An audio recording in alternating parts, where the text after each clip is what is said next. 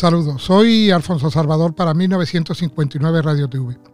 Hoy os presento un tema que hace mucho tiempo que quería hacerlo. Es del escritor Eduardo Comín Colomer. Es un ensayo crítico de la doctrina comunista.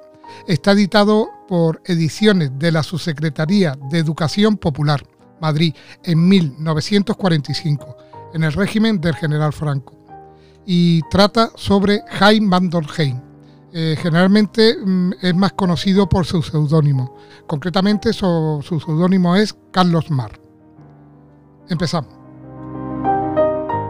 Tenemos el propósito de ocuparnos con el mayor detenimiento posible de Carlos Mar, figura que como Juan Jacobo Russo, para poder comprenderla y como medio ideal de interpretar su doctrina, exige penetrar un poco en el fondo de sus medios personales, por ser el camino recto para sentar unos puntos fundamentales de labor crítica, ya que tal suerte, al poner al descubierto sus aspiraciones malogradas, quedará patente el objetivo perseguido por su doctrina. Además, el marxismo, aunque no tenga la virtud de la originalidad, y a su tiempo diremos el por qué, es la teoría subversiva que mayor número de posiciones conquistó entre los llamados proletarios. De él se deriva el bolchevismo, que pretende ser custodio fiel de la pura ortodoxia. Y es también el marxismo el que ha dado al comunismo el tinte científico que hizo olvidar las elucubraciones utópicas de los antiguos doctrinarios. En el desarrollo histórico de esta clase de ideología, la época además marcó un hito divisorio que la convierte en contemporánea, arrancando lógicamente de ese periodo todas las internacionales obreras que, en el fondo, se adjudican la doctrina marxista como razón de ser y fundamento de sus directrices idealistas. Supo Jaime Mandorheim, verdadero nombre de Carlos Mar, dar un sentido totalmente fatalista al internacionalismo proletario. Logró que la masa obrera universal prescindiera de sus sentimientos patrióticos y de sus propias conveniencias locales para unirse a la zurda vorágine de una concepción humanitaria ridícula y farsa, bastardeada, pretendiendo creer de buena fe, gracias a la acción interesada de la gente directora, que sus intereses podían ser comunes, aunque los problemas de cada país fueran radicalmente distintos y que las necesidades individuales eran semejantes para todo el mundo, junto a otras vaguedades por el estilo que pretendieron, sin embargo, que la conciencia por obra de una dialéctica que no tuvo oposición en aquel entonces, pues los razonamientos que podían habérsele ofrecido provenían de un sistema ya entonces caduco y desacreditado, incapaz de gestos y vacíos de contenido espiritual necesario para enfrentarse con el sentir materialista de los fascinados por la Asociación Internacional de los Trabajadores o Primera Internacional. Y Marx, gracias a su trabajo de antipatriotismo pudo conseguir el interés proletario, porque supo pintar con extraordinaria negrura que el amor a la patria era un principio egoísta y de la burguesía. El origen de Mar ha sido muy divulgado. Treveris es su ciudad natal y su progenitor, un rabino judío, vio la luz en 1818 y su carácter desde los primeros balbuceos infantiles se mordeó en la inconsistencia del poder dominante en Renamia, sometida alternativamente a diversos dominios, sin que hubiera llegado a cuajar plena y absolutamente una conciencia o un sentido de cariño hacia una enseñanza representativa de la patria.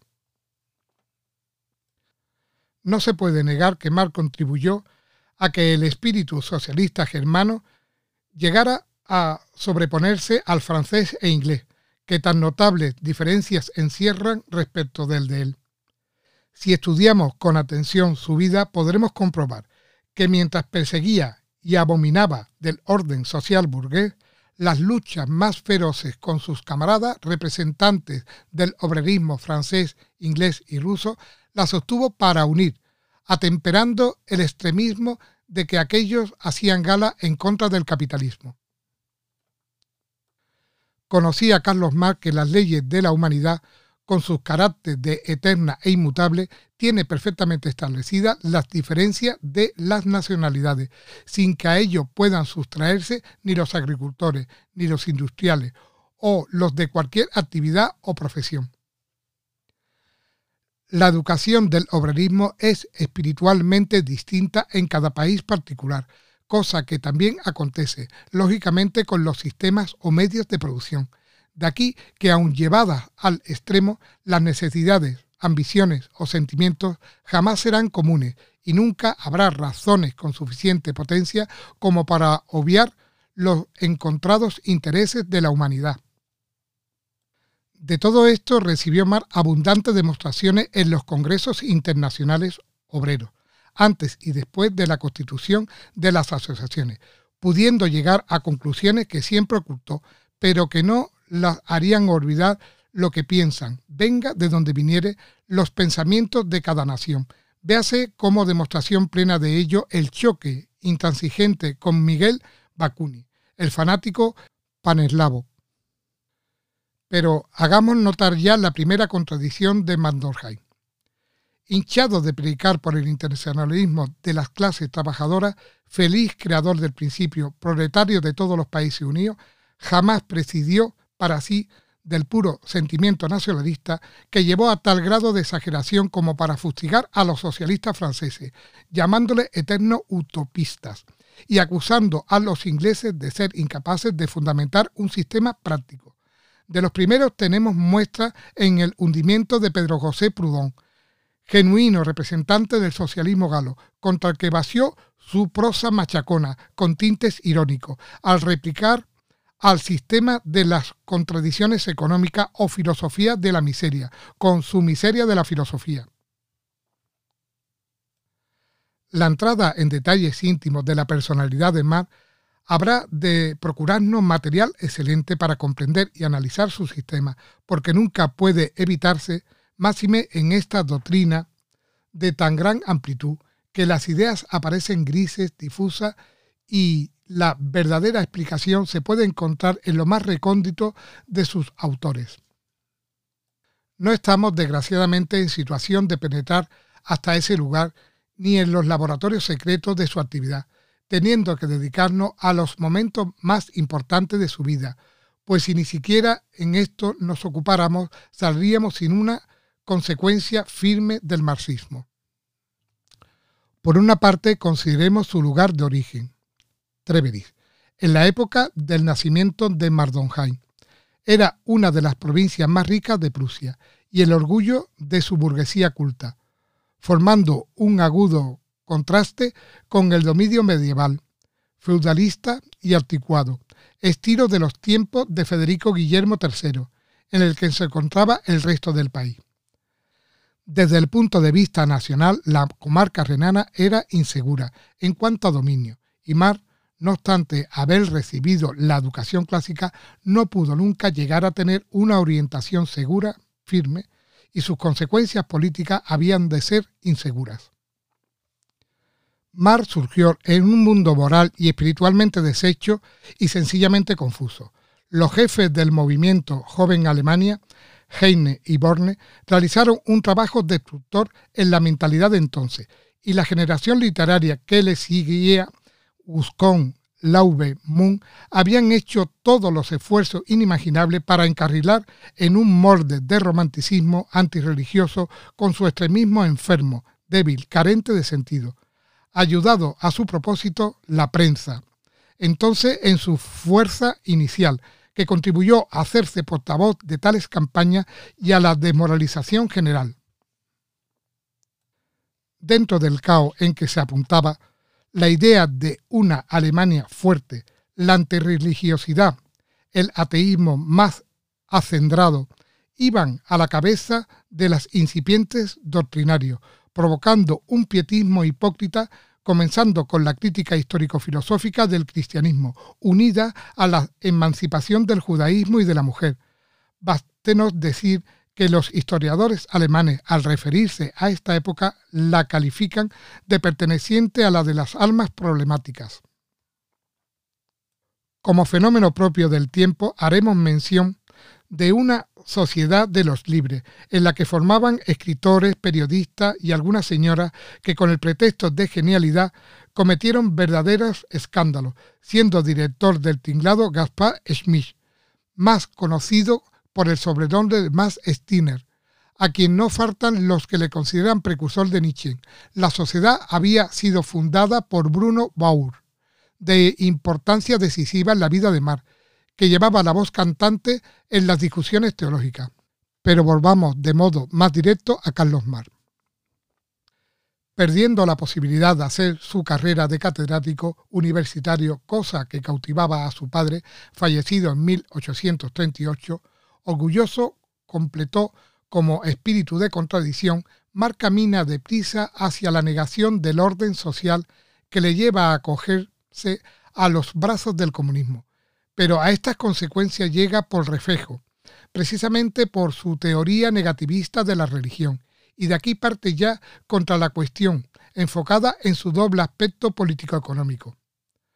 Durante sus estudios universitarios permaneció bajo la influencia de Strauss, Bau y Feybar, especialmente de este, en lo que afecta a la idea moral, y por ello afirma su convicción de libre pensador, norma definitivamente de su existencia. Con este bagaje llega a la redacción de Diario Renano, primero como colaborador y poco después en plan de director.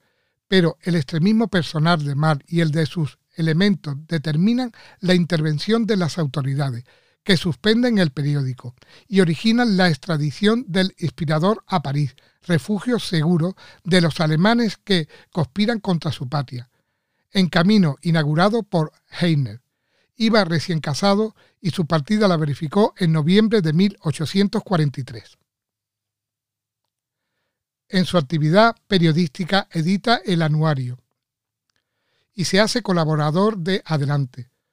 Preocupando su espíritu por la suerte de su país, comienza entonces a encaminar sus pasos hacia una especialidad que atraerá su particular atención, en forma por él estipulada, la economía política pero no descuida el estudio consensuado del socialismo francés y encierra su espíritu en el concepto unilateral económico de la historia mundial, que conocemos después como materialismo histórico, según conceptuación del propio doctrinario. Por eso, en 1845, al sobrevenir la expulsión de Francia, en la que la acompaña Federico Engel, puede decirse que el forjador de la concepción materialista de la historia se haya suficientemente empachado de este criterio. Y en este año, en 1845, cuando puede afirmarse que Carlos Marx empieza a trabajar en el filosofismo económico. Marx, sometido como todos los seres a esa regla suprema, ha de incluir en sus conceptos sobre la sociedad el de su propia persona, si Goethe ha pronunciado que los hombres ponen en la historia el fondo de su propio espíritu, Mandorhey, con sus tendencias, no puede sustraerse a esta regla fatal y cae de lleno en eso que se justifica desde el concepto de punto de vista, pero nada interesada en religión ni en filosofía, cree encontrar su camino en la economía política y llega a confesar que esto es serio, únicamente en tanto que lo otro es adorno y cuestión de segundo o tercer orden. Realmente es que las otras disciplinas no fueron comprendidas suficientemente por él. Quizás el desarrollo de un complejo establecido por su propia formación olvida con sus errores, criterios y desconocimientos de cosas fundamentales que economía, derecho y política son condiciones estrechamente relacionadas y que, por ejemplo, no es posible la existencia de la economía en un sentido donde no haya una sombra de algo que solo derecho puede llamarse. Y este no puede existir a su vez donde no exista gobierno social. Creemos haber dejado reflejado siquiera sea levemente el fundamento y la formación material y espiritual de Jaime Andorgey o Carlos Mar, el doctrinario de las permanentes contradicciones. Muchas gracias por escucharme. Es un texto de 1945 eh, importante, mm, sacado del olvido y bueno, posiblemente realice otro video podcast sobre, sobre esto. Pero en principio ya me parece por la extensión que está bastante bien. Un saludo cordial y espero que os guste.